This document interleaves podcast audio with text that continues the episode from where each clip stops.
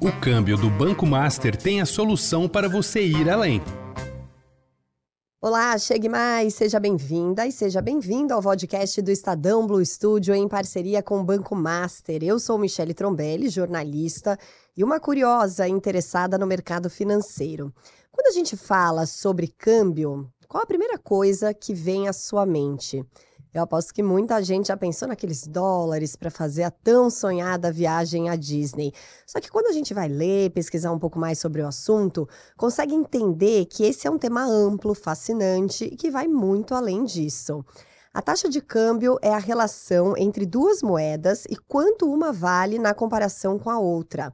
Aqui no Brasil, como em boa parte do mundo, a gente acaba né, se referindo mais ao dólar americano, ele acaba sendo maior referência.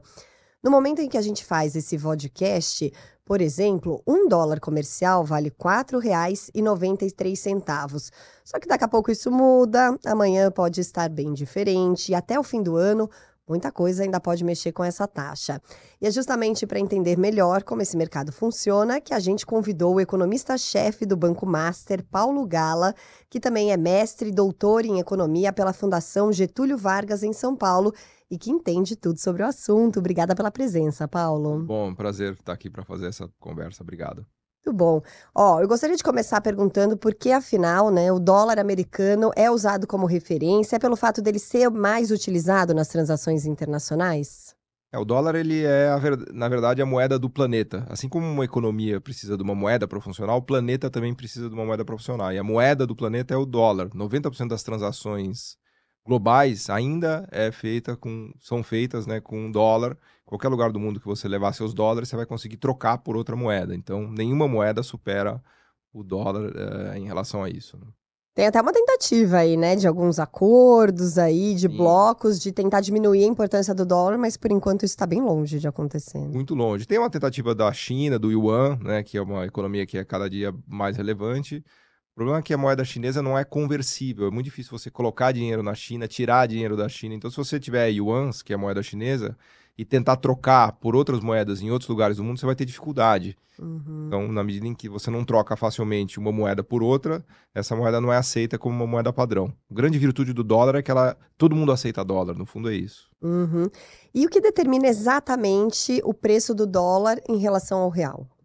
Uma maneira bem fácil de entender o, que é a taxa de câmbio é pensar que o dólar é o preço é, relativo da moeda americana aqui no Brasil. Então, o que quer dizer isso? Quer dizer, trocando em miúdos, se entra muito dólar no Brasil, o preço do dólar cai. Se sai dólar do Brasil, o preço do dólar sobe. No fundo é isso, é como se fosse uhum. uma outra mercadoria. Não é uma mercadoria qualquer, é uma mercadoria muito especial, porque ela é uma moeda que liquida contratos, mas no final do dia, se está sobrando dólar no Brasil, o preço cai, né? a taxa de câmbio brasileira se valoriza, vai para 4,60, 50, vai para 4, e se está faltando, o preço do dólar sobe, vai para 5 reais, 5,5, 6 e assim por diante. Então, o que a gente precisa discutir para entender o câmbio é, é entender se está vindo o dólar para o Brasil ou se o dólar está indo embora do Brasil, no fundo é isso. E geralmente ele vem para o Brasil em que formas? Por vários canais. Né? No fundo, o estudo da taxa de câmbio, no fundo, é o estudo dos canais pelos quais o dólar pode entrar e sair. Tem um canal muito fácil de se entender, que é talvez um dos mais famosos, que é o da balança comercial, que é a diferença entre exportações e importações. Por exemplo, esse ano o Brasil vai ter um superávit na balança comercial que é a diferença de tudo que ele exporta menos o que ele importa, é de quase 100 bilhões de dólares. É um recorde histórico, né? Se deve aos superávites do agronegócio, às exportações de petróleo, de minério de ferro. Então, por esse canal está entrando muito dólar. Por outro canal, que é o canal do investimento direto estrangeiro, esse ano há uma queda na entrada de dólares. A gente deve receber esse ano algo como 50 bilhões de dólares, que é um valor menor do que no ano passado. Então, Veja, pelo lado comercial entrou mais dólar, pelo lado do investimento entrou um pouco menos. E aí a gente precisa olhar todos os canais e o resultado líquido disso vai ser o que a gente chama do preço do dólar. Uhum. Como muitas coisas na economia, essa questão da oferta e da demanda, né? Se tem muito dólar circulando, a tendência é, é que ele caia o valor. Eu, eu, brinco que em economia, sempre que você fala oferta e demanda, você vai responder qualquer questão de economia, né? Oferta e demanda é a resposta para qualquer questão, né? E prever o futuro do dólar é fácil? É muito difícil. Né? Aliás, eu costumo brincar que é parecido com a meteorologia, né? Dá para ter uma ideia, mas é muito difícil cravar o que vai acontecer com o fluxo de dólares, porque na verdade é, fazendo mal comparando, né? Na meteorologia a gente tem que é, fazer uma previsão do fluxo de chuvas, de ventos, de correntes, etc. e tal. Uhum. No para prever o dólar, a gente teria que ser capaz de prever os fluxos financeiros e comerciais. Será que vai entrar muito dólar no Brasil no ano que vem? Pela via comercial, pela via financeira, pela via dos investimentos? Aí que está a dificuldade de fazer a Uhum. previsão. Se eu soubesse como os, os fluxos vão se comportar, eu seria capaz de prever o dólar, mas infelizmente eu não sei o que as pessoas vão fazer no ano que vem. Você consegue dizer se vai chover em São Paulo, mas você não consegue dizer se vai chover na Zona Leste às 5h40 da tarde. É, É, mais ou menos isso. Talvez dizer que vai chover no Brasil. São É. Paulo, São Paulo já é um nível de precisão um No pouco Sudeste, vai. É, no Sudeste é razoável, boa. Né? Muito bem. E aí, como você avalia a atual cotação do dólar e a política de câmbio que existe atualmente no Brasil? Tá. é, a gente está ainda no momento em que a moeda brasileira está relativamente desvalorizada. né, Desde a pandemia. Antes da pandemia, o dólar estava em R$ reais. Depois da pandemia, ele foi para 5, chegou a tocar quase R$ reais. Uhum. Mas cinco, próximos R$ reais ainda é uma cotação relativamente desvalorizada se a gente comparar com o histórico da moeda brasileira. O passado já teve em R$ reais, R$ reais e meio, né? é, e por aí, assim por diante, né? Mas ainda estamos numa posição é, relativamente desvalorizada, que tem a ver com o que aconteceu na pandemia. Durante a pandemia, os fluxos de capital foram para os Estados Unidos. A gente falava há pouco sobre entrada e saída de dinheiro no Brasil. Né? Durante a pandemia, o dinheiro saiu do Brasil foi para os Estados Unidos. Então, isso depreciou o valor da, da moeda brasileira. É, olhando para frente, é, provavelmente os fluxos vão começar a retornar. Isso está acontecendo não só com o Brasil, mas com outros países ao redor do mundo também, nesse período pós-pandemia. Então, na medida em que esses fluxos retornem, é possível que a taxa de câmbio brasileira eh, se aprecie. O nosso regime é flutuante. O que que é o regime flutuante? Falar aqui um palavrão de economês, né? regime flutuante é o regime em que o Banco Central não tem um compromisso, não tem uma meta com a taxa de câmbio. Ele não tem obrigação nenhuma em, em defender ou definir uma taxa de câmbio. Ele deixa para o mercado definir. É claro que ele não gosta que o câmbio oscile demais, o que a gente chama de volatilidade. Uhum. Então, se o câmbio começa a se desvalorizar demais, o Banco Central entra e vende um pouco de reservas para atenuar essa desvalorização. Ou se ele começa a se apreciar demais, ele entra comprando dólares no mercado. Lembra que se sobrar dólar, o preço cai, Uhum. se faltar, sobe.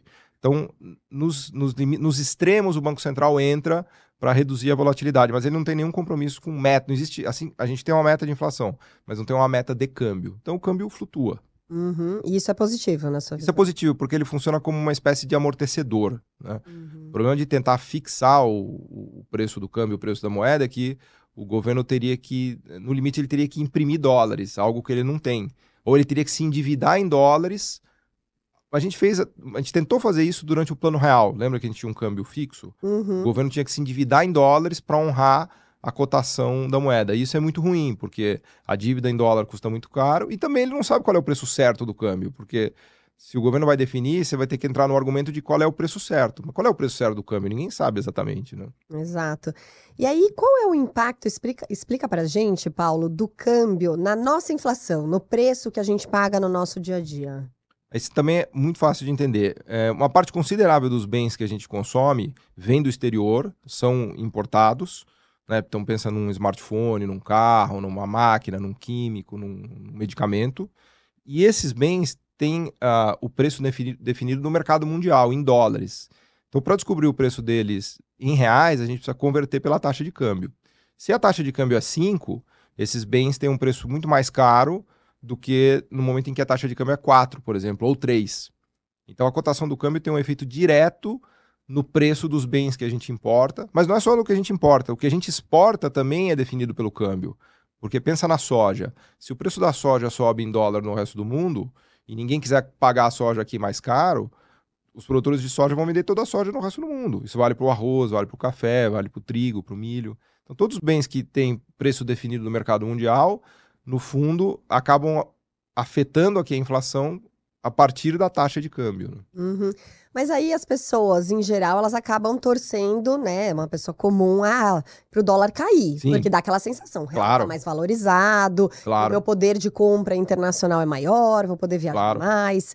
Mas para a economia como um todo, o dólar cair bastante é positivo ou isso gera algum desequilíbrio? Não, isso pode ser bastante dramático do ponto de vista da produção, porque a Uhum. produção brasileira, especialmente a produção industrial, começa a ser afetada quando o dólar cai. Porque quando o dólar cai, o preço fica mais baixo, portanto, o preço de venda dos produtos brasileiros vai caindo, a lucratividade vai caindo, a capacidade de investimento das empresas vai caindo, a capacidade de empregar das empresas vai caindo. Então, costumo... Das empresas que exportam. Não só das que exportam, porque mesmo as uh, industriais que vendem para o mercado interno, elas sofrem a concorrência dos importados. Hum. Então, quando o câmbio cai, a concorrência dos importados fica muito, muito violenta. Então, mesmo que uma empresa não exporte, é, ao vender para o mercado interno, mas, mas ao concorrer com o importado, a queda do, do, do, câmbio faz com que o preço do importado seja menor e isso dificulta a vida da, da empresa que produz no Brasil. E aí ela pode demitir. Então a gente gosta, como consumidor, de ter um câmbio barato para o nosso salário aumentar. Com, com tanto que a gente esteja empregado, porque se a gente perder o emprego, aí não adianta nada. Então tem um, tem um equilíbrio nisso daí. Né? Então é difícil a gente dizer um câmbio ideal, por exemplo? É difícil. O que a gente sabe é que os extremos são ruins. Se ele desvalorizar demais, vem inflação ajuda muito a produção industrial, a produção doméstica, mas vem inflação. E se ele se apreciar demais, se ele ficar muito valorizado, ele começa a destruir a indústria nacional, a produção nacional e começa a forçar, inclusive, uma, uma construção de uma dívida externa no país o que é ruim. Uhum. E aí, como você disse, essa questão do câmbio aqui no Brasil está muito relacionada também a esse nosso perfil de agronegócio, de exportadores. Isso baliza bastante a nossa nosso câmbio. Isso é o que nos salva, na verdade, uhum. hoje em dia. Né? Hoje a gente vai ter um superávit de quase 100 bilhões de dólares nesse ano de 2023, que é um recorde né, absoluto. E quase 100% desse, desse recorde de superávit vem do agronegócio e do petróleo. O Brasil hoje tem passa de 3 milhões de barris dia de petróleo de produção, nos anos 2000 era 1 milhão. A safra vai para mais de 300 milhões de toneladas de grãos. Esse ano, em 2000, era 100 milhões. Né? Então, isso e todos esses produtos são vendidos no mercado mundial. Né? A soja, o Brasil é hoje talvez o maior produtor mundial de, de soja, está entre os cinco maiores de petróleo. Imagina, a gente passou o Irã para produzir petróleo. São dados incríveis. Então, o, tem um lado muito bom disso que é trazer dólares que vem desse fluxo de comércio. Isso nos dá uma tranquilidade de que algo é, parecido, por exemplo, com o que está acontecendo na Argentina não vai acontecer no Brasil, porque há um fluxo enorme de dólar pela via comercial uhum. para dentro do Brasil. Uhum. E aí a gente está vivendo uma, uma fase no mercado financeiro e na economia em geral com as atenções muito voltadas para a trajetória de juros nos Estados Unidos, né? Aquela coisa, ah, vai subir muito. os juros, acabou o ciclo de aperto monetário. Qual a relação da inflação e dos juros americanos com a contação do dólar pelo mundo? É, a inflação é total, assim, nada tira mais dólares do país do que um juro alto nos Estados Unidos. Hum. A gente hum. começou essa conversa falando que o, o dólar é o, o, o, câmbio é o preço do dólar aqui. Se vem dinheiro para cá, fica barato, se sai dinheiro, fica caro. Qual é, qual é a maneira mais comum do dinheiro sair? O juro nos Estados Unidos subindo. E por que, que o juro nos Estados Unidos sobe? Porque a inflação sobe. Né? Graças a Deus, a notícia é que a inflação americana está caindo e deve cair mais no ano que vem. Quando a inflação começar a cair com mais força lá, provavelmente os juros também vai cair nos Estados Unidos. E essa queda de juros lá vai favorecer a volta desses fluxos de capital para o Brasil. Portanto, há uma tendência de que a moeda brasileira ganhe valor uh, no ano que vem. Não só o Brasil, todas as moedas emergentes tendem a se beneficiar desse processo de reversão de alta de juros nos Estados Unidos. E aí, quando a gente fala dos juros altos nos Estados Unidos, a gente está falando aí num patamar de 5, 5,5% ao ano, Exatamente. que comparado com o Brasil parece muito pouco, mas falando em Estados Unidos é muito, muito. atraente para o investidor. É a maior taxa de juros desde 2006, de curto prazo, portanto, a maior taxa de quase é, duas décadas. É, e a inflação lá é a maior inflação de 40 anos. A gente, a gente vive um surto inflacionário em 2021, 2022, 2023, que é o maior surto desde o lançamento do filme do ET, pra você ter uma ideia. Acho que você não era nascida ainda, mas era. em 1981 a ah, inflação... não, não era não. Tava quase. Em 1981 a inflação americana superou os 8%. Aliás, a inflação do Brasil no ano passado foi menor do que a americana. Um dado curioso, né? Sim, sim. É, mas é isso. Então, e aí os investidores eles vão buscar justamente porque é seguro, tá rendendo bem, claro. aí vai todo mundo para lá. É basicamente Ex exatamente isso. Você, tá, você pode investir numa dívida pública que é de maior qualidade do mundo, que é a dívida uhum. pública americana, do Tesouro que pode emitir dólar, porque o Banco Central americano emite dólar. Portanto, é muito mais seguro comprar um título público americano do que um título público brasileiro. Uhum. Entendi.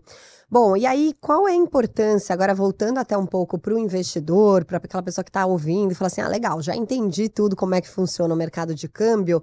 Qual a importância de diversificar os investimentos e até buscar alguns ativos que estão mais relacionados ao câmbio? Essa é uma pergunta boa. Uma novidade no Brasil hoje é que é muito fácil mandar dinheiro para fora. Né? Então, por exemplo, lá no Banco Master, se você quiser mandar dinheiro para fora, é muito simples. Né? A, a legislação brasileira evoluiu de modo que qualquer pessoa consegue mandar mil dólares, dois mil dólares, cinco mil dólares facilmente para o exterior. E ao fazer isso, você pode investir seus recursos no exterior, né, que é uma, é uma estratégia interessante para diversificar a sua carteira de investimentos. Né? Então, é, você pode investir parte aqui na Bolsa Brasileira, em empresas brasileiras, em títulos públicos brasileiros e, por exemplo, em títulos públicos americanos, mandando o seu dinheiro para lá. Né? Antes era muito difícil fazer eh, esse uhum. tipo de uhum. operação, hoje não. Hoje é fácil e barato e recomendável, porque uma boa carteira de investimentos é uma carteira relativamente diversificada. Né? E aí você teria uma parte do seu patrimônio já atrelado ao dólar. Exato. Na verdade, é mais do que atrelado ao dólar, está fora do país, está fora Sim. da jurisdição brasileira. Sim. Porque você poderia também comprar um fundo cambial aqui, por exemplo, ou fazer uma aplicação ligada ao que a gente chama de dólar futuro, que é uma operação de derivativo na, bol na Bolsa de Futuros do Brasil. Mas aí você ainda estaria com o seu recurso no país atrelado ao dólar. Quando você remete o recurso para fora, aí realmente você saiu da jurisdição brasileira e entrou na jurisdição americana ou europeia, ou seja lá onde for que você coloque o recurso. E né? quais desses caminhos são mais interessantes para uma pessoa que é iniciante, que está começando, mas que gostaria de ter essa diversificação? Hoje tem bancos brasileiros que oferecem esse serviço de você é, abrir uma conta lá fora, sem uhum. maiores dificuldades, né? E tem bancos que são especializados em fazer essa taxa de câmbio, que é o que a gente faz no Master, né? Para você mandar os seus recursos para fora. Ah. Então, abrindo uma conta nesses bancos, você passa a ter acesso ao leque de investimentos, de opções de investimentos desses bancos ou corretoras, tanto os brasileiros quanto os americanos também. Aqui os brasileiros estão mais é, focados em atender os clientes brasileiros, mas estando com seu dinheiro é, já internalizado nos Estados Unidos, você tem acesso a todos os tipos de, a maioria dos tipos de investimentos que tem por lá, né? Tudo bem. E agora, para finalizar, vou fazer aquela pergunta que todo economista adora: o que, que a gente pode esperar para o dólar em 2024, Paulo? Vou dar uma olhada aqui na, na bola de cristal. Essa é a pergunta. Como é que é a frase lá do. do... O, o câmbio foi feito para humilhar os economistas. Né? É. Essa é a pergunta famigerada, né? Que é a pergunta que você faz para o meteorologista é justa. Eu quero saber Exato. se vai chover amanhã, né? Exato. E, infelizmente eu não sei te dar a resposta exata, mas eu posso te dar uma resposta de ten... a tendência do câmbio, né? uhum. né? olhando para seis meses e 12 meses adiante, eu acho que a tendência é que os dólares continuem vindo para o Brasil. Porque a gente continua com um, um, saldo externo muito bom de commodities, de petróleo, de agro. E nos Estados Unidos, tudo leva a crer que a inflação vai cair e que o Banco Central americano vai cortar os juros no ano que vem. Então, se isso acontecer de fato, os fluxos de dólar tendem a vir para o Brasil, não só para o Brasil, para todos os países emergentes, uhum. mas para o Brasil certamente. Então a gente tem um cenário favorável para a taxa de câmbio no Brasil ano que vem. Se eu tivesse que arriscar, eu, eu diria mais perto do 4,50 do que do 5. Ah. Mas eu corro risco de ser humilhado. então... Esse ano vamos terminar aí em torno dos 5 mesmo, né? Estamos lá em 4,93, é. algo um pouquinho mais, um pouquinho menos. E aí para o ano que vem, então, talvez uma leve depreciação até o final do ano. É, não, na verdade, uma leve, uma leve valorização da do moeda, real. E uma depreciação do dólar e apreciação isso, do real, exatamente, exatamente. E essa é outra confusão, né? Isso, Quando a gente vai é, falar de câmbio, tem que deixar claro. É, que... exato. Vira uma salada. É uma depreciação da moeda americana e uma apreciação da moeda brasileira. Isso tem a ver também, a gente, é, com questões fiscais nossas, né? Da nossa economia tá Sim, firme. A gente não falou, mas faltou falar aqui de toda a parte interna, né? uhum. né? Então, é, cumprimento da meta fiscal. É, perseguição da meta de inflação. Então, na medida em que a nossa política econômica tenha boa qualidade, a gente atrai mais recursos. Uhum. Se a uhum. política econômica tem má qualidade, a gente espanta recursos, né? Então Sim. também tem a nossa parte aqui da lição de casa também que tem que ser feita. Né? Muito bem, agradeço demais ao Paulo Gala, que é economista-chefe do Banco Master, nos ajudando a desmistificar um pouquinho tudo que envolve o mercado de câmbio e mostrando que sim, esse pode ser um caminho para os nossos investimentos, não é isso, Paulo? Muito, muito obrigada. Até uma próxima oportunidade. Obrigado, foi um prazer. Bom, esse podcast é uma produção do Estadão Blue Studio em parceria com o Banco Master. E eu te lembro que todo o conteúdo fica disponível aqui também nas plataformas do Estadão. Eu, Michele Trombelli, agradeço demais a sua companhia e a gente volta a se encontrar numa outra oportunidade. Até lá. Conte com a eficiência de um dos maiores operadores de câmbio do Brasil, bancomaster.com.br.